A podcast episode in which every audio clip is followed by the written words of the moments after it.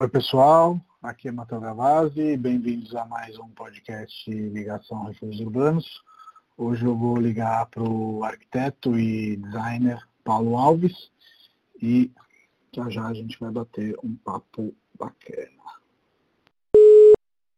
Alô? Opa, tudo bom, Matheus? Bom, e você, Paulo? Tudo jóia. E aí? É... Só para te falar, Paulo, a gente começa sempre esses esses é. podcasts com a pessoa se apresentando. Eu já falei aqui antes de te ligar que eu iria ligar para você, mas aí você faz a sua apresentação e eu vou puxando um papo. Tá certo. Bom, eu sou eu sou trabalho como designer, né? Basicamente como designer de imóveis, mas a minha formação é em arquitetura, né? Uhum. Eu eu fiz faculdade de arquitetura é, comecei em Ribeirão Preto, né, na região onde eu morava, e depois fiz, terminei do meio da faculdade, eu fui para a Escola de Engenharia da USP de São Carlos, foi onde eu terminei a, a faculdade. E aí de arquitetura, Paulo, no caso, né? De arquitetura, é. Sim. Exatamente. Aí vim para São Paulo, trabalhei no escritório da Lina Bobardi, depois na marcenaria Baraúna, até 2004 parti para a carreira solo e montei a Marcenaria São Paulo, né, e, e Estúdio Paulo Alves. Uhum. E é onde a gente atua aí até hoje. Boa. Paulo, eu queria exatamente começar com, com, com uma pergunta se você sempre pensou em ser arquiteto ou se isso foi acontecendo ao longo aí da, da sua vida. Foi acontecendo. Na verdade, eu fui descobrindo o que era ser arquiteto, né? Uhum. Eu nasci numa cidade pequena ali, colada a Ribeirão Preto, né, Jardinópolis, é, interior aqui de São Paulo. E, enfim, numa família que não tem, não tinha essa tradição, né? Eu sou a primeira pessoa da minha família que fez, que fez faculdade. Né? Ah. É, então fui meio desbravador, assim, né? Meio não, totalmente, né, nesse sentido. Sim. E, enfim, na minha cidade, na época, ali eu nasci em 65, né? É, quando eu era criança, adolescente e tal, não, não tinha, não tinha, eu não conhecia arquiteto. Não conhecia, a gente, é, quando você construía uma casa, você chamava um engenheiro civil, ele fazia uma planta bastante simples. No meu caso, a minha mãe é que fazia a planta, né? ela não era engenheira, não era formada nada. É, é, a gente chegou a construir né, uma, duas casas. Uhum. Assim ela desenhava a planta da casa gente, a distribuição ali, aquela coisa bem básica, né? Só uma plantinha Sim. básica. Chamava o engenheiro e transformava aquilo numa planta de prefeitura, aprovava e a gente é, se, se construía em cima disso, né? Então, uhum. eu não sabia, na verdade, que era arquitetura. Eu gostava dessa coisa de, de ver planta de casa, isso já era uma coisa que já me dava uma, um, um frisson, assim, né? já, dava, já dava um tesão, uma alegria, alguma coisa, né? É... A gente teve, o meu pai tem um armazém, né, tem até hoje. Minha mãe, infelizmente, é falecida, mas meu pai é, é, é vivo ele tem um armazém que a gente tem de muito tempo, assim. E até uma história engraçada depois que a gente pode contar como é que chegou a ter esse armazém. Mas é. E aí um certo período assim, eu era, sei lá, devia ter menos de 10 anos de idade, começou a chegar o jornal na minha casa, o Estadão, né? Por um engano, uhum. que meus pais não assinavam, né? e aquilo chegou durante alguns meses, assim. E eu, eu pirava naquela coisa das plantas dos apartamentos à venda, né? Porque na época, acho que era o mesmo Os jornal. Classificados, tinha, né? É, nos classificados vinham aquelas plantas dos lançamentos, a planta de um, de um. E eu ficava recortando aquilo, pintando, pirando em cima daquela coisa, né? Sim. Enfim, gostava, gostava, sempre curti essa, esse universo, né? E nos últimos anos da faculdade, aí você me corrija se eu estiver errado, você teve a oportunidade de estagiar inicialmente no, no escritório da Lina, é isso? E depois trabalhar um pouco com, com eles? Como foi esse contato com o mundo da Lina? Foi assim, é, é, é, quando eu estava estudando em São Carlos, tinha um professor que é o Marcelo Suzuki, é, e ele, ele dava aula lá na faculdade. Uhum. E, ele, e ele era um dos três arquitetos, né, que, que eram os três mosqueteiros da, da Lina Bobardi, né? Era o Marcelo Suzuki, o Marcelo Ferraz e o André Weiner, né? Eram os arquitetos que, que eram os braços da Lina. Sim. E o Marcelo Suzuki, ele, ele, ele fez uma série de, de palestras mostrando várias obras, assim, com muitos slides, né? Ilustrando muito e falando com muita paixão sobre o trabalho da Lina e a faculdade inteira, né? Ele não era professor na minha turma, mas via todo mundo, né? A faculdade inteira, que não era tão grande. É, eu estava na quinta turma, né? ainda era bem incipiente a, a faculdade lá, dentro da escola de engenharia. Mas enfim, eu vi tudo aquilo e fiquei maluco, né, com aquela, né? A gente conhecia alguma outra coisa dela que vinha publicado numa revista, mas ela nunca foi uma arquiteta muito marqueteira, assim, né? Aparecia às vezes um projeto como um cometa, assim, de Sim. tempos em tempos, né? E vendo aquilo mais de perto, assim, eu, eu me identifiquei Pirou. muito com aquilo. Eu pirei. Eu estava até refletindo, né, mais recentemente, é, por que, que eu pirei, qual foi o motivo, assim, dessa, dessa pira, né? Eu acho que tem a ver justamente com, com, com, com a grande com o grande talento da Lina, né? Dela, dela conseguir conjugar, né? misturar é, é, o erudito com o popular, né? Ela vem de uma formação, né? Fez faculdade de arquitetura em Roma, numa época é, bastante séria ali, né? E daí Sim. foi para Milão, trabalhou no escritório do, do Dio Ponte, uhum. é, que era não só arquiteto, mas ilustrador, criou a revista. Editor, né? Editor, enfim, cenógrafo, fez de tudo, né? É, é, e tinha essa tradição já, o Dio Ponte, de ter o escritório dentro da obra, que é uma coisa que vem da arquitetura medieval, né? Enfim, a Lina teve essa formação e no Brasil, né, depois se casando com o Bard e tudo, veio para o Brasil, eles conviveram sempre com os principais, com os maiores intelectuais do mundo inteiro. Né? Então ela tinha uma formação muito, muito acadêmica, assim, muito de vanguarda, etc. e tal. E ao mesmo tempo ela tinha um olhar muito especial e muito atento para o artesanal, vamos dizer assim, do Brasil, né? Para o Brasil mais, mais popular. E nas Quase obras que uma dela. antropóloga, né? Também nesse, nesse sentido. É, assim. é mas ela não ficava com aquela coisa de que você vai ter certas pessoas, você vai à casa dele, parece que é uma. É, só tem coisa indígena, não sei Não é, a casa dela tinha misturado lado a lado, né? Tinha uma estátua uhum. grega lá de não sei que ano antes de Cristo, junto com uma lamparina feita com, com uma lâmpada velha que foi no interior da Bahia. Ela conseguia não só conviver na casa dela com essa com essa mistura né, de todas as épocas, mas na obra dela eu acho que, que, que transpassa muito isso. Acho que por isso que faz muito sucesso né, na prática, os, as, os edifícios públicos, principalmente que ela deixou, né? principalmente o Sesc Pompeia, que já era uma fase mais madura do, do trabalho dela. Né? Aquilo agrada criança, velho, adulto, rico, pobre. As pessoas vão lá e piram. Né? É verdade. E, e você conheceu ela nos últimos anos né, da vida dela. E, e na, é. naquele momento que ela estava organizando também o trabalho, o acervo, como foi essa fase? É.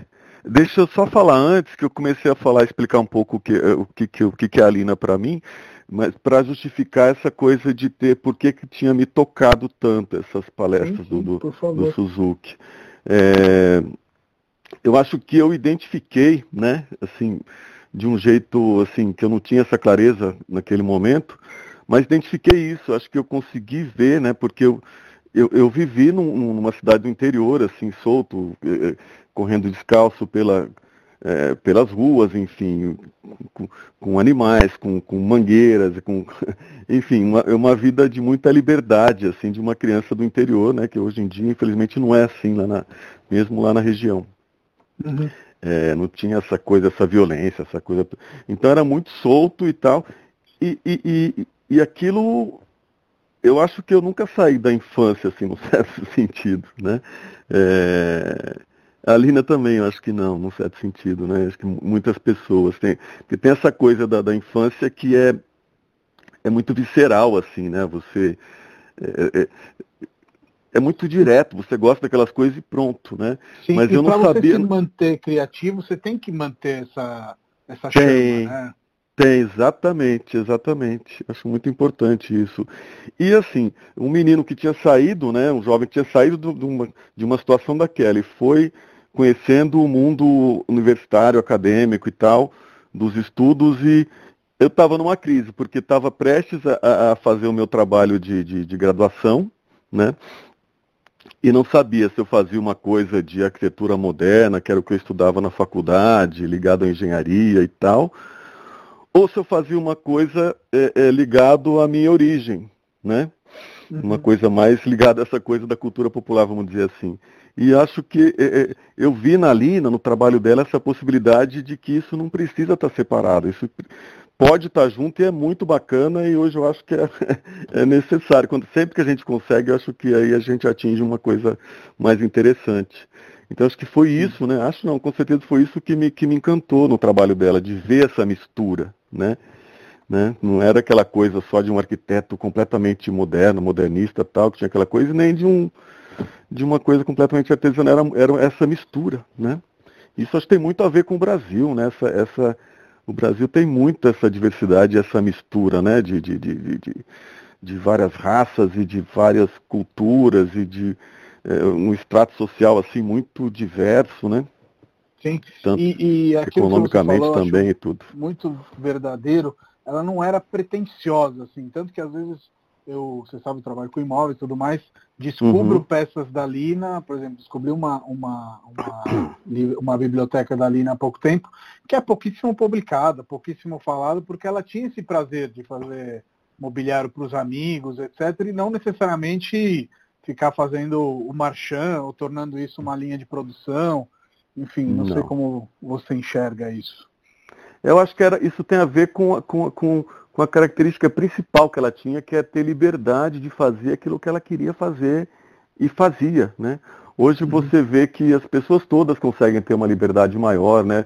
É, é, é, os LGBT conseguem se libertar com muito mais facilidade, etc. e tal. Todo mundo consegue se expressar a partir Sim. de dentro de si, né? Mas a gente está falando de uma mulher que nasceu no, no, no, começo do século passado, né? 1914. Numa época de homens, né? Numa época de homens, machista, o Bard era machista pra cacete. Né? Uhum. Tinha milhões de qualidades, mas tinha lá seus defeitos, como todos nós. E ela, bicho, passou por cima de tudo isso. Ela fazia o que ela queria fazer. Né? Casou com um homem muito mais é, é velho do que ela, é, etc. e tal. Tudo, então ela fazia o que ela queria, o que ela achava que tinha que ser feito. Né? Sim. Isso, isso é muito, muito interessante. É uma mulher muito forte, né? E como foi esse momento do, da organização do acervo, esses últimos anos de vida dela? Que acho que isso é uma coisa que poucos têm acesso e seria bacana você contar. É, é.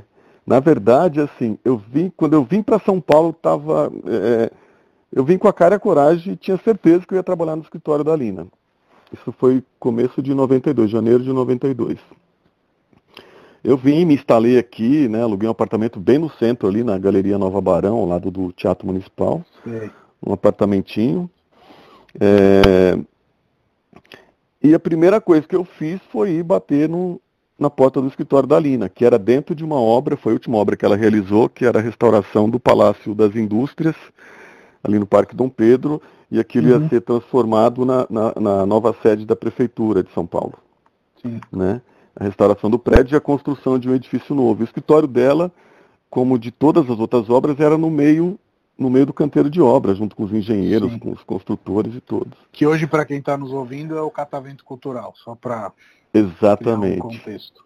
É, virou o Museu Catavento. Né?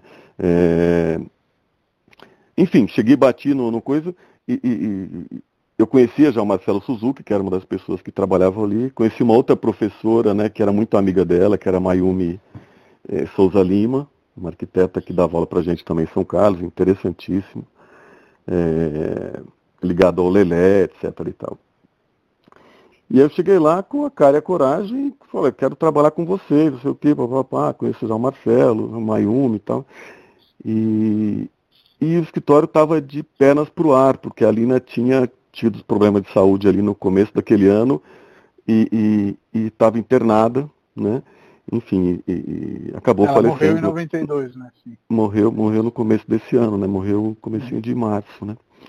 Então eles não estavam contratando nem nada, tava, tava tudo, eles estavam perdidos, né, na verdade, assim, os arquitetos lá e tal. Então o escritório estava sendo tocado assim a meio, meia boca por conta dessa preocupação com a saúde dela. Sim. E, enfim, não tinha essa opção, pediram para eu voltar mais para frente e tal. E voltei depois, infelizmente ela já tinha falecido. Né?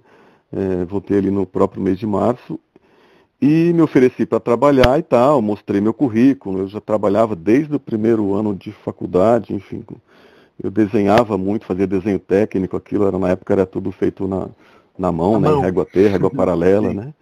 É, e, e, e, fazia isso muito bem, ganhei dinheiro, paguei minha faculdade fazendo isso.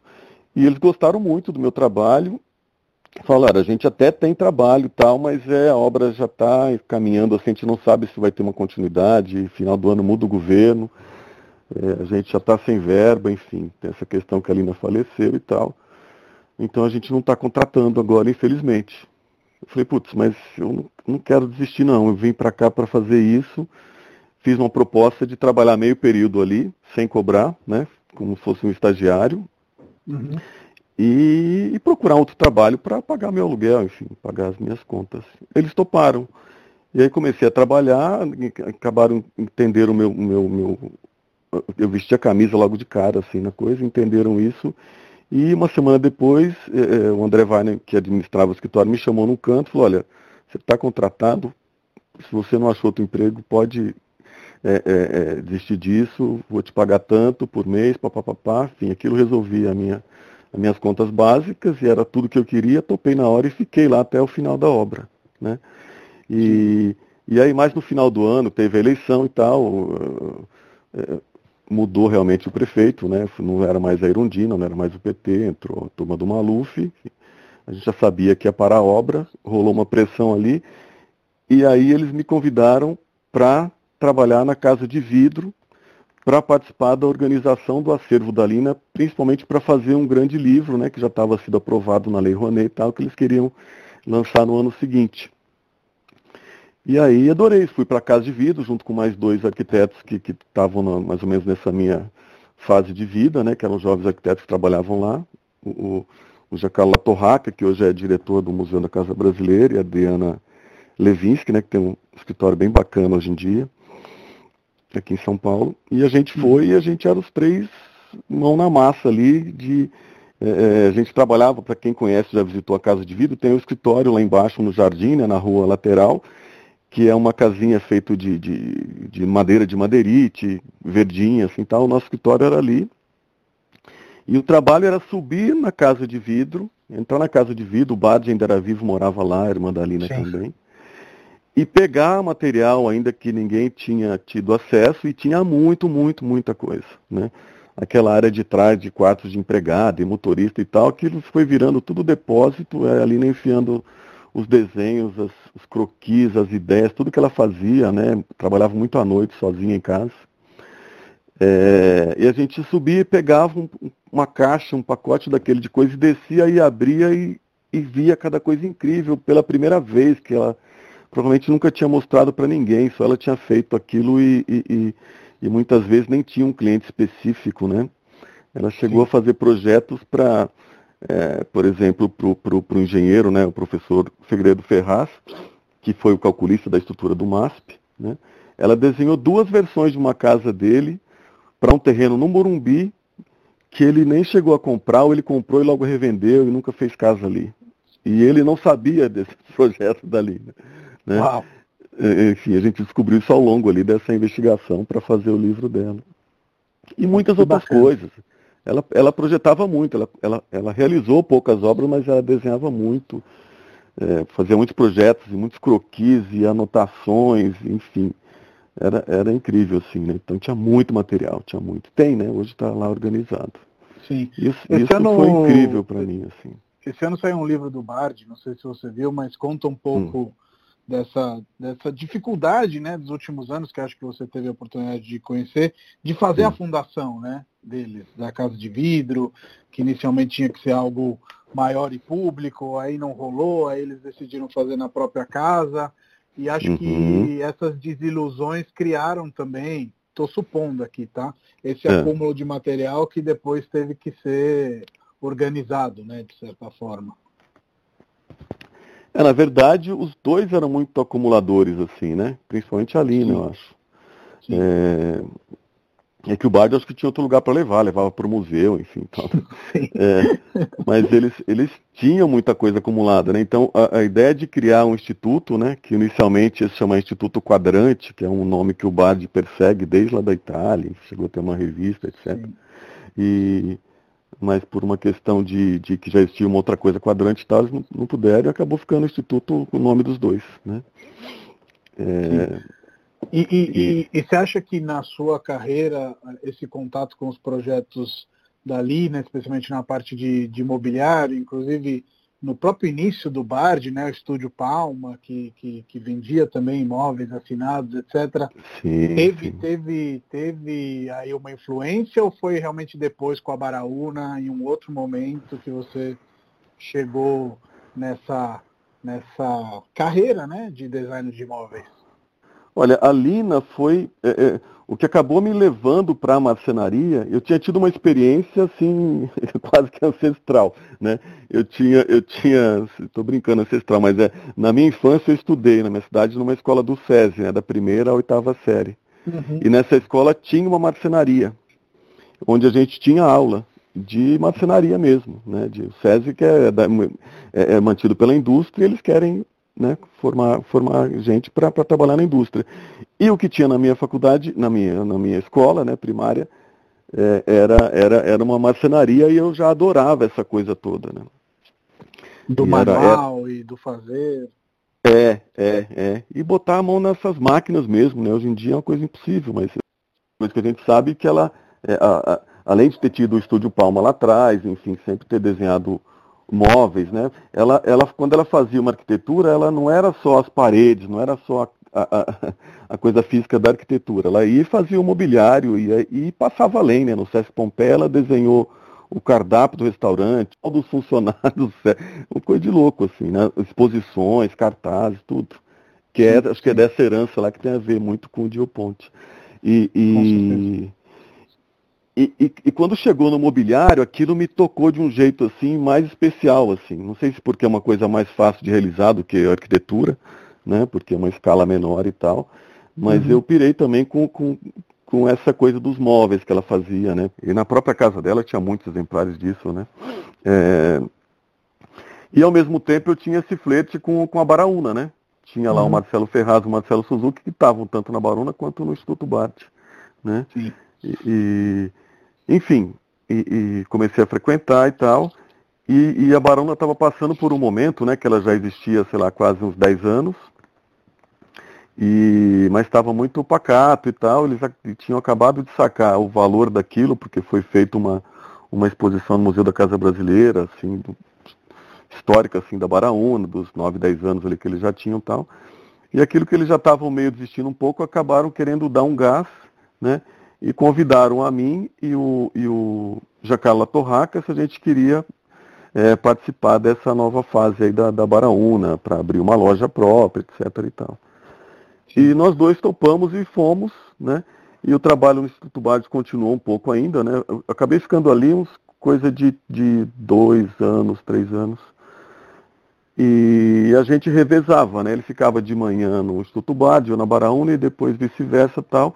Chegou, a gente começou a funcionar os primeiros meses assim, a gente logo sacou que, no, que o meu, a Baraúna era muito mais o meu negócio e o Instituto Bard era mais o dele, porque já estava uma coisa mais de, de relacionamento, de tocar aquilo, não era mais um trabalho de pesquisa né, com a Lina. Ele ficou no Instituto Bard por vários anos, né? E eu fiquei direto na Baraúna. Foram nove anos ali na, na Baraúna e aquilo foi uma escola importantíssima assim para mim, né? Foi ali Sim. que eu tomei, tomei, tomei contato na prática, né, assim, com, esse, com essa coisa desse universo, conhecer as madeiras, né, a madeira brasileira, de como trabalhar isso, com técnicas de marcenaria, etc. e tal. Eu nunca, nunca fiz uma, um curso disso. Eu, eu fui na prática e fui na, na Baraúna, realmente, essa minha, essa minha escola, né? Sim, e acho que hoje, assim, não querendo criar comparações, mas dá para ver que tem uma linha da Baraúna dentro da sua produção até atual, né? Um cuidado ali no encaixe das peças, né? Na, na, na, na produção do, do, mínimo número possível de parafusos. Eu estou fazendo uma leitura Sim. de leigo, né? Mas uhum, é isso uhum. que eu enxergo como leigo, assim. É, é, é. É, tem muito, tem muito dessa técnica ali de ficar, da estrutura ficar aparente, né? Não tem nada escondido. Tem uma coisa que tem um desenho que tem muito a ver com arquitetura mesmo. Todos eles também lá na Barão eram formados em arquitetura. Né? É muito desenho de arquiteto, como eles mesmos gostam de dizer, né? Não, não, não usam muito essa palavra design. E, e eu só saí da Baraúna por conta do, dessa, desse ímpeto de liberdade assim que eu, que eu precisava ter. Né? É, é, a, a Baraúna acabou ficando muito perdido numa, numa perdido não, muito preso numa coisa dessa linha reta, né, dessa ditadura do, da coisa ortogonal e tal, Sim. muito a ver com, com o desenho do Hitzfeld, com essa coisa é, e eu, assim como essa característica da Lina, nunca consegui ficar muito preso, né, durante muito tempo em alguma coisa só. E eu me lembro que para fazer o primeiro móvel que, que desses anos da Baraúna, o primeiro móvel que eu fui fazer que tinha uma curva assim, que era uma, meio um tampo, meio uma meba assim, então foi uma luta assim, ideológica assim para conseguir fazer aquilo, né? Eu não consegui entender por que, que eu não podia fazer uma coisa que, eu, que era o que eu queria fazer por instinto assim, né? Acho que meu trabalho Sim. tem muito assim intuitivo, né? É, a, a, minha observação de fora do seu trabalho é que ele é muito orgânico, né? De certa forma, você se deixa é. muito guiar pela madeira, né? Que é o elemento príncipe que você usa, né? É, é. É, e pela, e pela, e pelo, e de onde vem essa madeira? Pela árvore, né? Eu fui sacando isso com o tempo, né? É, então, só saindo da Barona que eu fui, eu, eu, tive a oportunidade de começar a fazer essas formas mais orgânicas, essa coisa inspirada nos galhos de árvore, etc, né? Sim. Que no começo parecia uma maluquice, né? Mas a coisa foi se estruturando e hoje eu, eu tenho uma leitura, assim, disso que é, acho que era para ser o meu caminho, para mim é muito lógico isso, né? Eu acho que tanto o desenho, a coisa que eu fazia na Baraúna, quanto o que eu faço atualmente, não que hoje eu tenha parado de fazer as coisas mais retas e ortogonais e tal, faço também, faço as duas coisas, né? Quando eu fui editar meu livro, o, o, o, o editor ficou maluco, ele não sabia como separar essas duas coisas e não são separadas mesmo, né? Sim. E aí eu fui obrigado a repensar, né, cronologicamente, assim, historicamente, como é que eu explicava essa coisa de ter os dois, de ter essas duas linhas, assim, pareciam duas pessoas desenhando, né? Um fazendo lá os galhos, como eu dizia, e o outro fazendo os, móveis retos, ortogonais, né? Mas eu acho que a ligação, o que liga tudo isso é a questão da sustentabilidade, que está super ligado à questão da, da diversidade de, de, de, de, madeiras que a gente tem, né? É, eu acho que isso é que, que conecta as duas coisas, né? Para mim, tá, o que importa é isso, né? Mesmo quando eu faço os móveis mais retos e tal, sempre tem uma questão de economia de matéria, né? Não porque a gente tenha pouca matéria-prima no Brasil, muito pelo contrário, né? A gente tem muito. Mas eu acho que a madeira é, é uma matéria-prima que merece um respeito, né? Uma árvore que ficou lá demorou 50 anos, 100 anos, né? Viveu muito mais que eu, né? Para se transformar numa é, uma madeira para se transformar num móvel, aquilo tem que ser tratado com uma, com uma dignidade assim acima do, do normal, né? Então não dá para ficar usando é, é, desperdiçando ou não dando o trato que ela precisa de acabamento, de revelar a própria cor. Eu acho uma sacanagem quando você faz um móvel e tinge de uma outra cor. Sim, Pô. sim. Enfim, eu tenho uma relação assim muito íntima assim com as coisas da madeira de respeito mesmo assim, como se fosse uma pessoa mesmo, uma árvore, né? Hum. Então, reconheço um pouco nessas falas, não sei se você se inspira nele, mas os hum. Anine Caldas, né? Especialmente nesse estudo da madeira, ah. nesse respeito com, com a madeira, tem alguma é. coisa aí? Tem, eu adoro os Anine Caldas, assim, tem. É, é, principalmente a segunda fase dele, né? Que o trabalho dele também tem essa característica de ter duas fases bem distintas, né? Sim. sim. É, é, é, então essa segunda fase, né, que a gente chama de, que foi classificado como móveis denúncia, né, que ele trabalhava com essas madeiras brutas e tal. Esse, esse lado dele é, é, é, é muito fantástico, assim, né? Ele, Sim. não sei se você conhece a história, mas ele foi, ele estava em Brasília na época, né? Já, já tinha, tinha uma carreira enorme e estava morando em Brasília e tal, e, e, e, um amigo resolveu levar ele para o sul da Bahia, para uma cidade que se chama é, Nova Viçosa, né, que tinha, é, é tinha existido lá uma fábrica né, de, de, de, de, madeira compensada, que tinha arrasado com a região toda ali. O cara tirou toda essa fábrica, tirou todas as árvores que tinham na região para transformar em compensado e tal. Chegou um momento lá, sei lá por que razão, essa fábrica foi desativada e tava aquela, aquela, aquela coisa em ruínas lá, né? Muita, muita madeira, muita raiz de árvore cortada e, e, e pedaços que não eram orgânicos, não eram tão retos e racionais que serviam para entrar numa indústria de compensado. E esse amigo do Zanin levou ele para ver isso. Ele pirou com falou, mas aqui tem material para trabalhar cinco gerações, Sim. né? Só jogado nesses campos aqui e tal. E começou a desenvolver toda uma linha mostrando que é possível você fazer móvel, né? E formar gente, etc e tal, e fazer, e fazer um trabalho que tem assim, que comunica uma coisa importante, né? Que ele chamava justamente dessa, dessa coisa da denúncia, né? De, de por que, que você não pode fazer um móvel com, com um pedaço de madeira que é torto. E ele fez isso lindamente, as peças mais incríveis dele são, são dessa, dessa origem, né?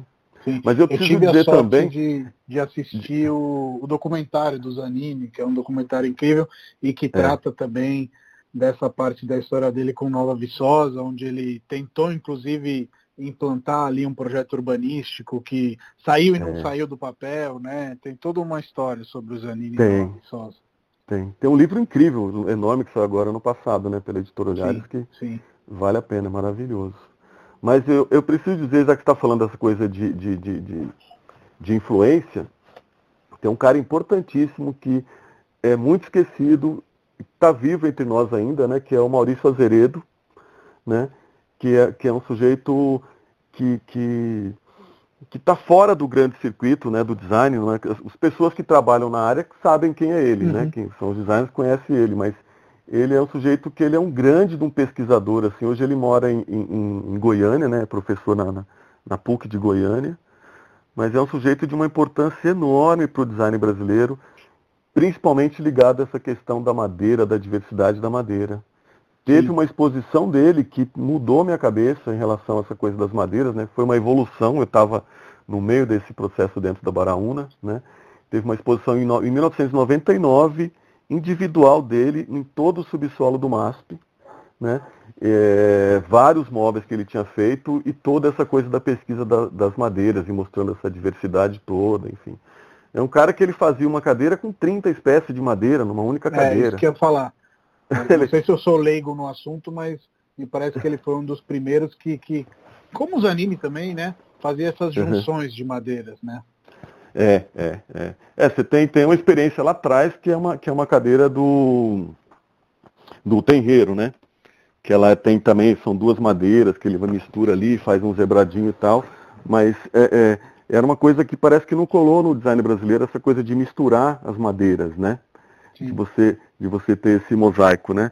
E, aí tem algumas coisas pontuais, né? O, o, o Zanini chegou também a fazer uma coisa disso. É, teve um outro arquiteto designer também aqui em São Paulo que fazia isso, faleceu muito jovem. A primeira leva aí dessa coisa da AIDS, ele faleceu, o Fulvio Nani, né? Tinha essa coisa de. Porque quando tem, tem, tem, tem duas coisas importantes quando você junta várias madeiras no mesmo móvel, principalmente quando você faz um painel zebrado assim. Né? Você mostra a diversidade, essa riqueza, né? É, é, é, dessa diversidade de cores, texturas, e você também consegue aproveitar muito mais a matéria-prima, né? Porque Sim, se você pegar, certeza. se você pegar, é, é, é, tem vários, vários designs, só que sempre que quer trabalhar com uma prancha larga de madeira, não sei o que, tudo bem, a gente tem árvores que tem 3 metros de diâmetro, você pode trabalhar com isso, mas é, é um absurdo assim você é, é, cortar uma árvore e só usar 30% de, de madeira que Sim. existe nessa árvore. Né? Porque... As sobras ainda podem produzir muita coisa. Né? Muita coisa, porque você tirar uma peça reta, né, com grandes dimensões de uma, de uma coisa que é orgânica, é, não é muito inteligente. É burro para cacete. Então, por que não aproveitar essas, essa, essa, essa, essa coisa torcida da madeira, enfim, um galho, enfim, você vai ter uma coisa mais original. Né? É que eu acho que a gente ficou muito tempo no Brasil achando que tinha que evoluir para essa coisa industrializada e tal, e, e né, essa, essa coisa, essa mentalidade colonizada, né, de fazer como se faz em outros países. Mas na maioria dos países que trabalham com madeira, só são florestas plantadas e árvores já mais retinhas mesmo, e é para fazer isso, e é para atingir, porque não tem outras cores de madeira, Aqui é o, o, a pegada é outra. Se você olhar para o próprio quintal, né, se olhar para o Brasil, para a floresta amazônica e tal, a gente não precisa atingir, porque tem uma diversidade, tem uma paleta de 8 mil cores, são 8 mil espécies de madeira no Brasil que se pode fazer móvel. Né? Você é. vai para você vai para a Suécia, tem meia dúzia de espécies, né? Você tem lugar que tem três. Sim. E você tocou nesse assunto, eu ia te perguntar sobre isso. No final do ano passado, você fez uma viagem para a Amazônia, né? Que foi uma viagem, imagino, de conhecimento, mas de pesquisa também. Como que é esse seu lado explorador, digamos assim? Então, eu, eu fui várias vezes já, mais de dez vezes para a Amazônia.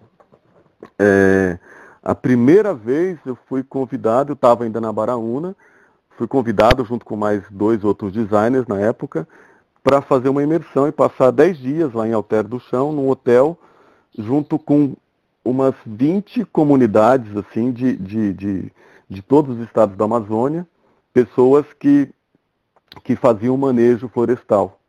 Né? E era manejo florestal com, é, é, como é que se diz? comunitário, né, que se diz. É, porque eram comunidades assim fazendo aquilo, não, era, não eram fábricas e tal, né? não eram grandes é, é, serrarias e tal. Né?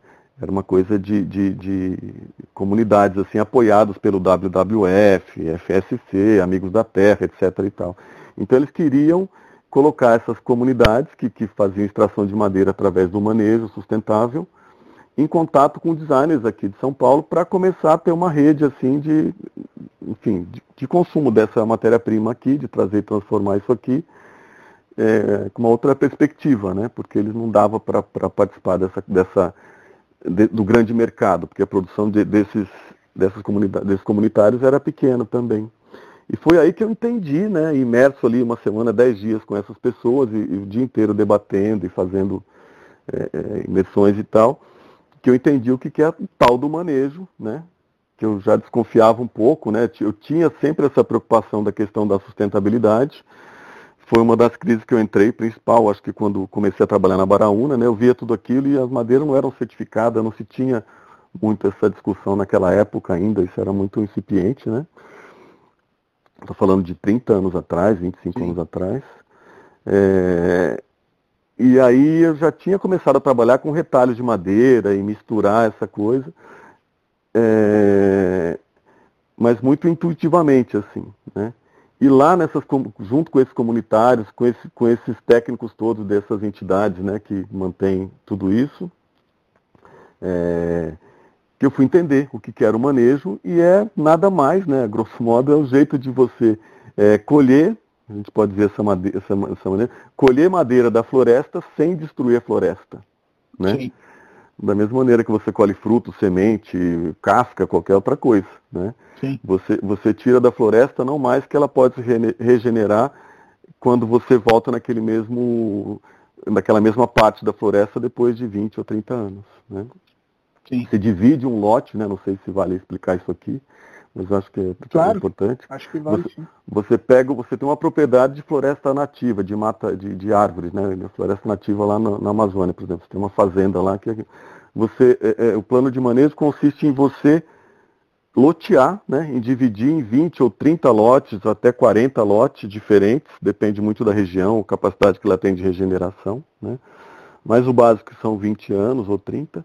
Você divide então aquela, aquela área de floresta em 20 lotes, né, de um jeito orgânico, claro, respeitando os rios e etc e tal. E aí você vai fazer o plano de manejo para uma primeira, para uma daquelas áreas, né? E isso vai ser aprovado pelo, pelo FSC, se a madeira tem o selo FSC, enfim, por alguma entidade desse, desse nível. Que árvores você pode extrair dali daquela, daquele lote naquela safra, né? Então você tem uma, tem uma série de pré-requisitos, né? Não pode ser uma madeira que está em extinção, tem que ser uma árvore que já está em idade adulta, ela tem que ter num certo raio é, uma filha, ou seja, uma árvore que tenha metade da mesma espécie, que tenha metade do tamanho dela, é, e duas netas, né? Que tenha metade da metade. Então aí você pode tirar aquela, aquela adulta, né? Se ela for aprovada no plano de manejo, você pode extrair aquela, tirar aquela árvore, né, colher aquela árvore fazendo o mínimo de, de, de de, de, de, de, derrubada das coisas que estão em volta, né? então tem um plano, né? Eu, eu, eu, já, eu já presenciei né, os caras cortando árvores, assim, plano de manejo. É impressionante como o sujeito sabe calcular exatamente onde vai cair a árvore. Né? E esse lugar onde vai cair a árvore tem que ser um lugar onde não vai derrubar um monte de outras. Né? Então você tem que primeiro tirar galhos, etc. e tal, e derrubar isso e depois arrastar isso para fora da floresta, quase como se fosse uma cobra deslizando no meio do mato, entre as árvores, né? Sem sair arrasando tudo, né? Sim. Enfim, o fato é que você colhe naquele lote, no ano seguinte você vai para, sei lá, o lote número 15, depois você vai para o 13, você vai para o 25, né? e de tal maneira que quando você volta naquele primeiro, já se passaram uns 20, 30 anos e está completamente recomposta a floresta. Então, é sem fim, né? Você, Sim. Você não destruiu aquilo, tem um arrasou. ciclo renovável. Né? É, exa exatamente. Então, esse é, esse é o manejo, né?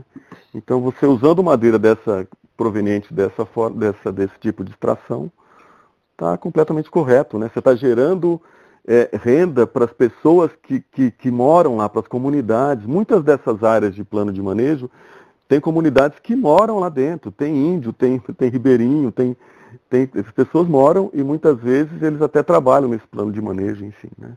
Eu participei de um projeto que é dentro da floresta, participo, né, na verdade, já tem uns dois anos, dentro da Floresta Nacional do Tapajós, que é uma área enorme ali na beira do rio Tapajós, um pouco ao sul de, umas duas horas ao sul de Santarém.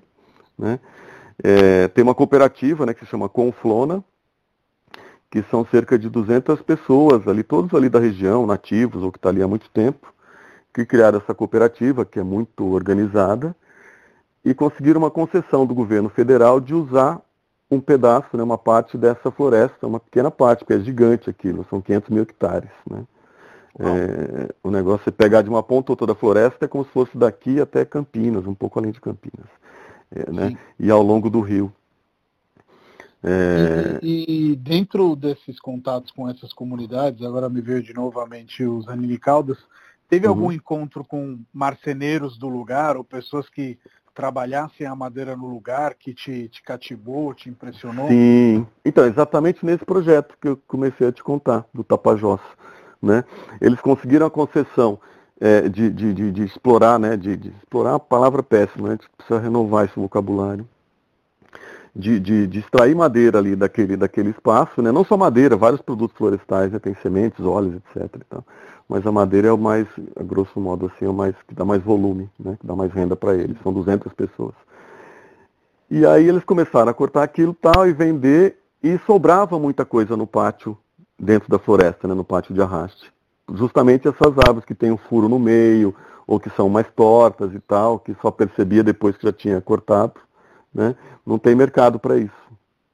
Então eles foram atrás de uma outra, uma outra, uma outra instituição, né, que é a ICMBio, né, que é o Instituto Chico Mendes de Biodiversidade, que é um órgão do governo uhum. federal, que existe lá ainda, né? Estão querendo derrubar, mas ainda está lá firme. Conseguiram uma verba para construir uma movelaria, verba e autorização né, para construir uma, uma movelaria ali nesse pátio, no meio da floresta, e começaram a capacitar as pessoas dali mesmo, dessa própria cooperativa. E, e, e, aí, e aí é, se juntou com a, com, a, com a BV Rio, né, que é a Bolsa Verde do Rio, que é uma entidade que conecta né, duas pontas, assim, quem fornece matéria-prima certificada, né, ecologicamente correta e tal, com, com uma indústria que consome isso, etc. E tal, cria essa, essa rede. Né. Esse pessoal da, da, da da BV Rio, criou um projeto, né, o Zanininho, né, o Zanini, filho do Zé Zaninho Caldas, participou da, da, criação desse projeto, que seria convidar, um projeto que convidaria a cada mês um designer para ir lá e fazer uma imersão dentro dessa movelaria e desenvolver coisas lá junto com essas pessoas. Né? Então, isso, para mim, a grande solução é essa hoje em dia. Né? Eu estou participando de um outro projeto bem maior, em outro lugar na, no estado de, do, do, do, do, Amazonas mesmo, né, que é de uma multinacional assim, seríssima, né, suíça, que é justamente esse o projeto, a gente agregar valor lá na origem. Né? Você evita de, de, de, de, de, de trazer uma tora de madeira, pranchas de madeira. Né? Tora hoje em dia nem se pode mais transportar, né? já existe essa lei. Uhum. É, ao invés de trazer para São Paulo, transformar para depois vender sei lá para onde, por que não? Você trabalha o material lá, lá e, e, cria a proposta de valor lá, né? É, é. Com gente que tem muito mais conexão com a árvore, com a forma da árvore, né? com o jeito de trabalhar cada madeira daquela. Então a gente consegue, a gente está desenvolvendo um trabalho, um projeto é, que é parecido com esse lá do Tapajós, só que numa escala maior, né? Porque aí a gente está falando de uma empresa que tem 500, 400, 500 funcionários, né? De transformar toda essa madeira, e, e começando pela madeira que seria o refúgio, que hoje em dia é transformado em energia elétrica, né? Queimado numa, numa, numa, como é que chama, numa usina ali, esqueci agora o nome correto, que alimenta... É, é, eles queimam madeira para transformar em energia elétrica, uhum. é, que abastece não só a própria serraria, né, a própria fábrica, que são 400 pessoas trabalhando só na serraria, mas abastece também metade da, da cidade, é, que é uma das maiores cidades né, do estado do, do, do Amazonas, Itacoatiara. Então, a gente está separando uma parte dessa madeira, né, que ao invés de ser queimada, né, você vai queimar pó de serra, vai queimar os galhos, coisas muito pequenas, mas Sim. Tem uma madeira intermediária que a gente está com um projeto transformando isso em imóveis, isso é uma coisa que vai vai estar tá saindo daqui a pouquinho, né?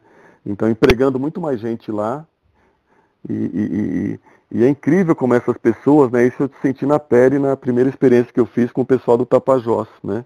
Eu fui lá e desenvolvi com eles alguns móveis, né? Foi, foram três dias só de imersão, não deu tanto tempo nessa primeira, mas eu fui lá com a ideia de dar alguma sequência, fazer alguma coisa que tivesse a ver com esses galhos que eu desenho aqui de um jeito muito mais geométrico, né? Porque aqui em São Paulo eu parto de peças retas e transformo Sim. em galhos.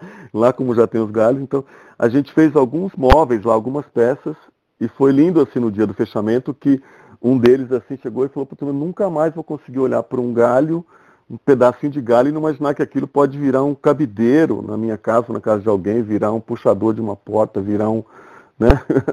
transformar aquilo em alguma coisa. Né? Sim, então, isso é incrível. A gente desperta um olhar de uma coisa que o cara já tinha lá, né? Acho que esse que é a grande Sim. função quando a gente vai emergir numa comunidade dessa, né? Isso que o Marcelo Rosenbaum faz nos lugares Total. onde ele vai participar, já fui em dois desses com ele, né? É você fazer com que a pessoa enxergue que aquilo que está lá no quintal dela é a coisa que mais vale. E aquilo só, tem, só existe lá, né? Então se ela consegue dar valor para aquilo ela vai saber transformar aquilo numa coisa bacana, saber cobrar aquilo com o valor que tem, porque aquilo vai fazer parte dela, da carne dela praticamente. Uhum. E, e, enfim, então isso eleva a autoestima, eleva a renda, enfim, aí se desenvolve de um jeito interessante, né? Isso é desenvolvimento. Não é com chegar certeza. arrasando tudo, implantar uma indústria, uma fábrica e derrubar todas as árvores. Isso não é, não é, não é evolução. Né? Evolução acho que é isso, é você fazer com que aquilo que está no lugar, naquele lugar, desabrocha, evolui para fazer parte do convívio internacional, vai, como dizia ali, né, para voltar. No... Sim, sim. E eu acho que né? nesse sentido, é até ir para esse, esse lado, e você me trouxe a, a deixa perfeita, você falou em queimar madeira, e eu sei que, infelizmente, certo ponto, a sua marcenaria pegou fogo, mas acho uhum. que esse é uhum. um, um, um, um bom argumento para tratar também esse seu lado de artesão, né? Os seus, seus móveis não são produzidos em outro país, não é uma escala de produção para é, vender móveis de maneira industrial. Eu acho que esse lado, seja de você falar dessa tragédia, né, da, da, do incêndio, seja de falar de que você se levantou e continua produzindo localmente, tem uma marcenaria e, cap, e capacita pessoas, né, para essa arte também, é, uhum. é, é, muito legal porque desenvolve comunidade, né?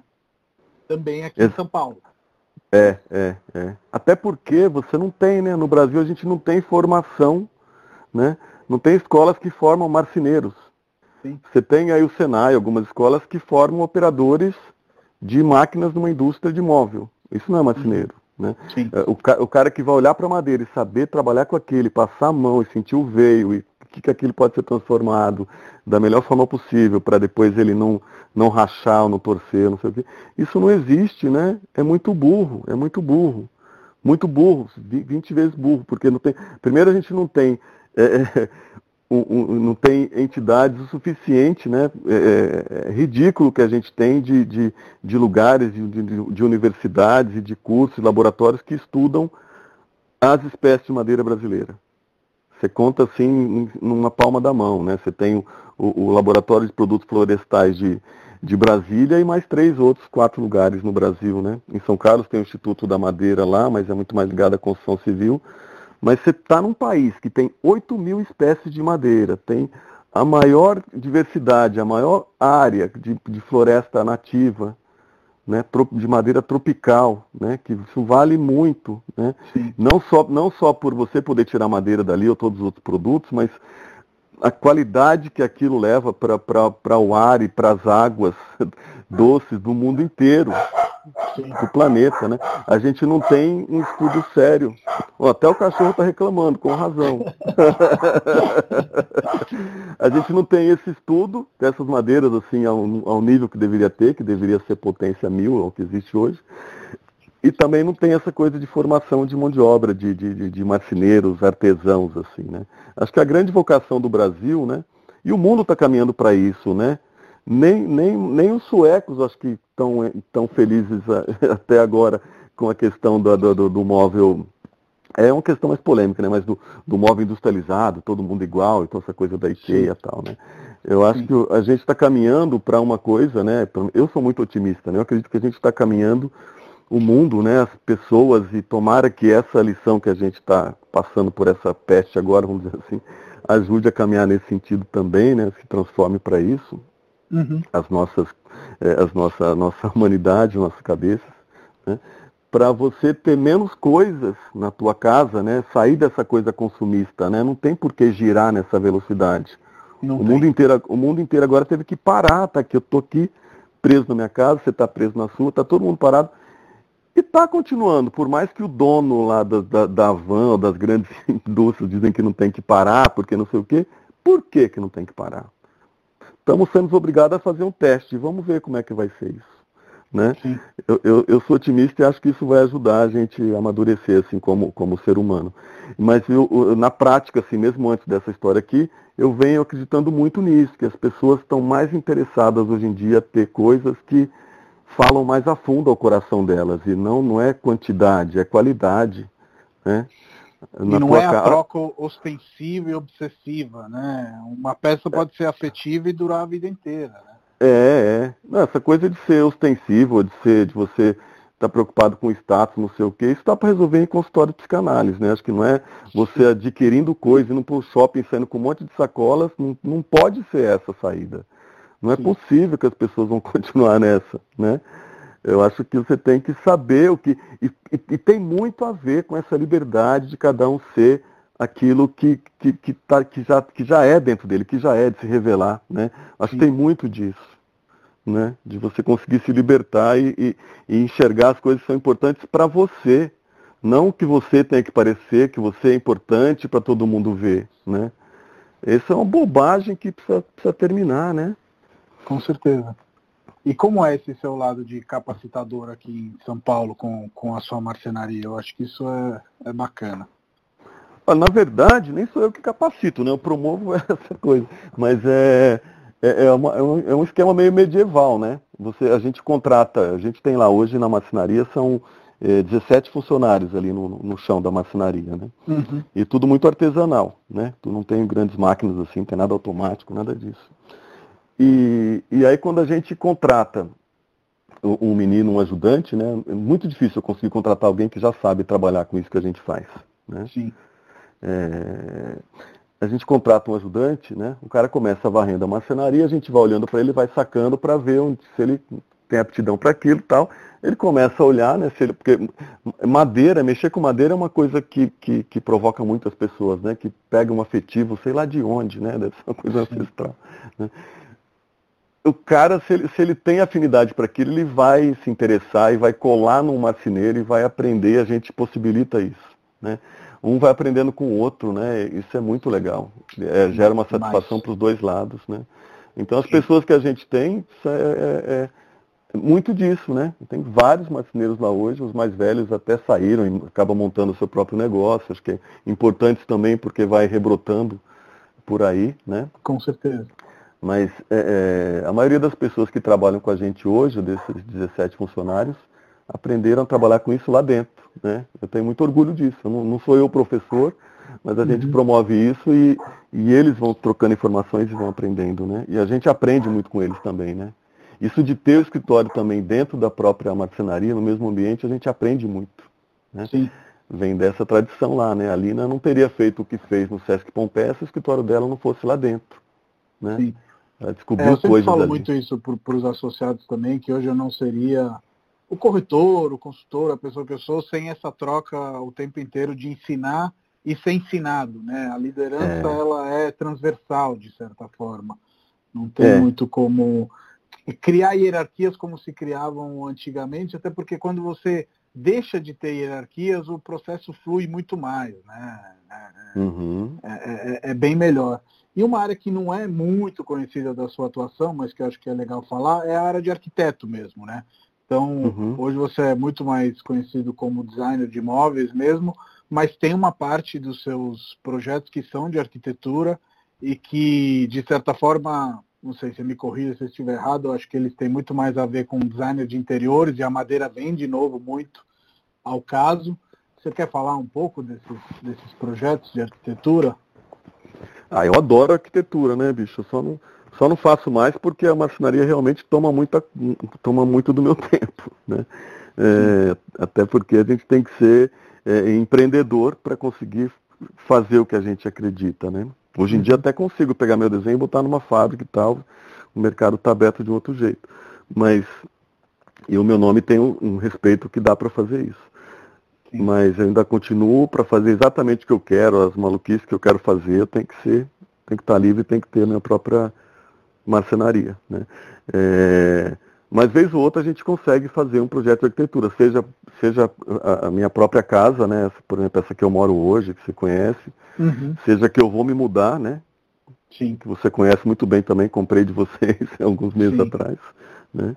É, a gente está lá, enfim, transformando aquilo tudo para uma arquitetura. Isso aí realmente é arquitetura de interior, né? Quando você fala em apartamento não tem muito como não ser, né? Sim.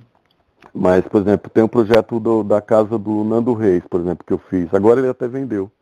Então, uhum. um, novo, um novo proprietário e a gente está continuando um trabalho com ele de imobiliário e tal, fazendo uma certa consultoria ali, porque ele. É, mas a casa do Nando é uma casa no Pacaembu, né? É, que a gente fez toda, é, a gente fez uma transformação, né? Eu gosto muito de arquitetura como uma coisa meio a gente tirar um pouco os excessos que tinham, né? Tanto as, as interferências que foram sendo feitas que não tem muito a ver com a ideia original e fica uma coisa meio é, é, esquizofrênica, né? Sim. Como era o caso dessa casa que o Nando comprou, né? Era uma casa que era dos anos, não me lembro dos anos 50, 40, sei lá, enfim. É uma casa bastante antiga, né? Que tinha um programa muito diferente do que né, o jeito como ele precisava usar aquela casa, né?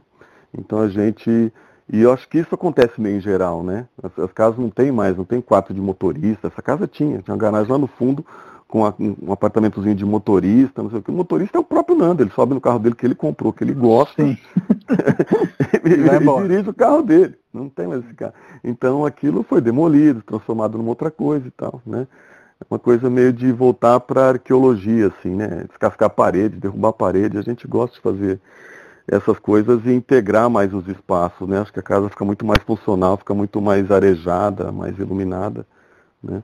Do que, do que uma casa burguesa, assim, feito 70 anos atrás, né? E no início, só para a gente não deixar uma curiosidade aqui não desvendada, é, você falou do armazém do seu pai. Você quer contar essa história? Ah, sim, sim, sim. A história é o seguinte, bom, os meus pais, né, é, é, quando eu era criança, né, desde que eu nasci, eles trabalhavam na roça, né, eram boia fria. É, e aí o meu avô, pai da minha mãe, que era a pessoa assim que eu mais gostava, assim, claro, depois da minha mãe, era esse seu Antônio Rossi, né, era, era, um, era um filho de, de italiano, assim. É, adorava, adorava meu avô. Tudo, tudo que ele fazia, ficava colado nele, era, ele era. E ele, e ele, ele já estava velhinho ali, ali, quando eu tinha, sei lá, meus 5, 6, 7 anos de idade. E ele veio morar na, na, na, na minha casa, na casa dos meus pais, né? Tinha os meus pais, eu e minha irmã mais velha, né? Depois de uns 10, 12 anos, a gente teve mais três, três irmãos, né? Os pais tiveram mais três filhos.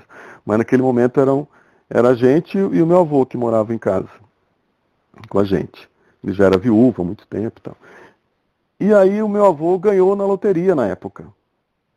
Imagina, ele era um sujeito, tinha aquela aposentadoria que hoje devia ser meio salário mínimo, sei lá quanto, né? Que não dava para nada, assim. É, e ele ganhou numa loteria que existia na época lá, que era um, um, programa de TV, acho que era Record, sei lá, que era Almoço com as Estrelas, Ayrton e Lolita Rodrigues, né? Que tinha um carnê, se abra com sorte, que você ia pagando, tal. ele comprou esse carnê, foi pagando e um dia foi sorteado. Ganhou três carros zero quilômetro. É, ele veio, participou em São Paulo do, do, do tal do, do, Almoço com as Estrelas, do programa de televisão, que era aos sábados. É, fizeram fotos dele, panfletos, espalharam pela cidade e tal, né, para propaganda do, do, do carnê. Fizeram um desfile, né, com banda tocando, os três carros, né, desfilando, com bexiga, etc e tal. Enfim, mudou, mudou da água para o vinho a vida do meu avô nesse momento, né, mas ele continuou morando com a gente e ele resolveu vender esses carros, que ele nem sabia dirigir, não interessava por isso, vendeu os carros e transformou em dinheiro e, e arrendou um armazém na cidade, né, na, na, naquela época. E aí eu, eu comecei a trabalhar com ele, foi meu primeiro emprego, né, devia ter uns seis anos de idade. Comecei a trabalhar nesse, nesse, armazém com ele, estudava de manhã e à tarde ia lá, ficava com ele, ajudava a lavar o chão, arrumar uma prateleira, uma vitrine de doce, sei lá o quê. É... E foi aí, né? Ele, ele, aí minha mãe também, né? Ele, ele, em gratidão à minha mãe, né? Porque dos filhos foi eu que trouxe ele para morar em casa, convidou ela para deixar de trabalhar na roça e trabalhar com ele no, no armazém, enfim. E a coisa foi evoluindo, acabou, ele faleceu e esse armazém ficou para os meus pais, né? E minha mãe faleceu agora há pouco tempo, né? Pouco tempo, já tem 15 anos. Mas o. E meu pai toca esse armazém até hoje, né? Mudou de endereço, na mesma cidade. Que história. Mas é. Enfim. E ali era uma, era o meu ambiente, assim, até os 15, quase 20 anos de idade eu convivi ali, né? Trabalhei naquele, naquele ambiente. Paulo, é, para terminar, eu sempre faço uma pergunta para os convidados de que, que conselho você daria para um jovem designer de, de móveis? Se tem alguma coisa que você errou feio, alguma coisa que você acertou bonito, enfim, algum conselho que você possa dar para alguém que está começando, o Paulo de alguns anos atrás? Não, o conselho que eu dou é, é, é, é, o cara ir estudar. Hoje você tem acesso a tanta coisa, né, pelo próprio celular, né? É, é, é estudar, né?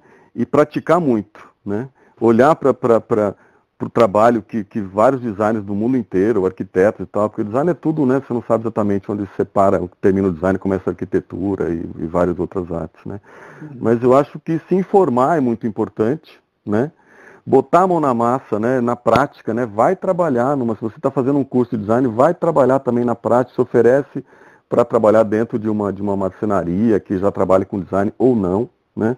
É, mas junta tudo isso, né? Essa prática com mais um conhecimento, junta com uma coisa que só vai ter dentro de você. Olhe para a tua história, né? Olha para o lugar de onde você veio, para as tuas coisas e, e, e não tenha medo de, de, de trabalhar com essa matéria-prima. Essa é a matéria-prima mais, mais incrível, mais linda que tem e, e, e, que só tem em você. Só você passou por esse percurso. Né? Então, se você quer ser original, você tem que olhar para o seu quintal, né? Já disseram isso lá atrás. Então esse seu quintal é você mesmo, quem você é. Pega as ferramentas aí que o mundo pode te oferecer para trabalhar com de onde você veio, por onde você passou e vai continuar passando, né? Por outros lugares. Acho que tudo isso, se você chega para transformar um, um, um, o que quer fazer design, né? O que quer fazer um, o que quer fazer um realizar design? Qual é o objetivo? Qual é o, o, o que acontece com o nosso nosso trabalho, né? Você chega em um lugar e, por exemplo, você precisa ser feito um lugar para três pessoas sentarem. Então você imagina um banco. Né? Você vai fazer um banco com a matéria-prima que tiver mais próximo ali, mais fácil naque, na, naquele lugar que você está. Pode ser que seja barro, pode ser que seja palha, pode ser que seja couro, madeira, o que seja. Né?